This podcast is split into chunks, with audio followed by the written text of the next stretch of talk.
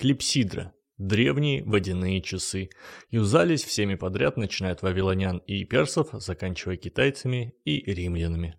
Обычно это сосуд, из которого вытекает вода. Альтернативный вариант – дырявый тазик, плавающий в воде. В одном случае измеряли время, которое нужно для вытекания всей воды, в другом засекали, как скоро утонет тазик. Возможно, именно из-за клипсидр мы теперь говорим, что время течет и время истекает.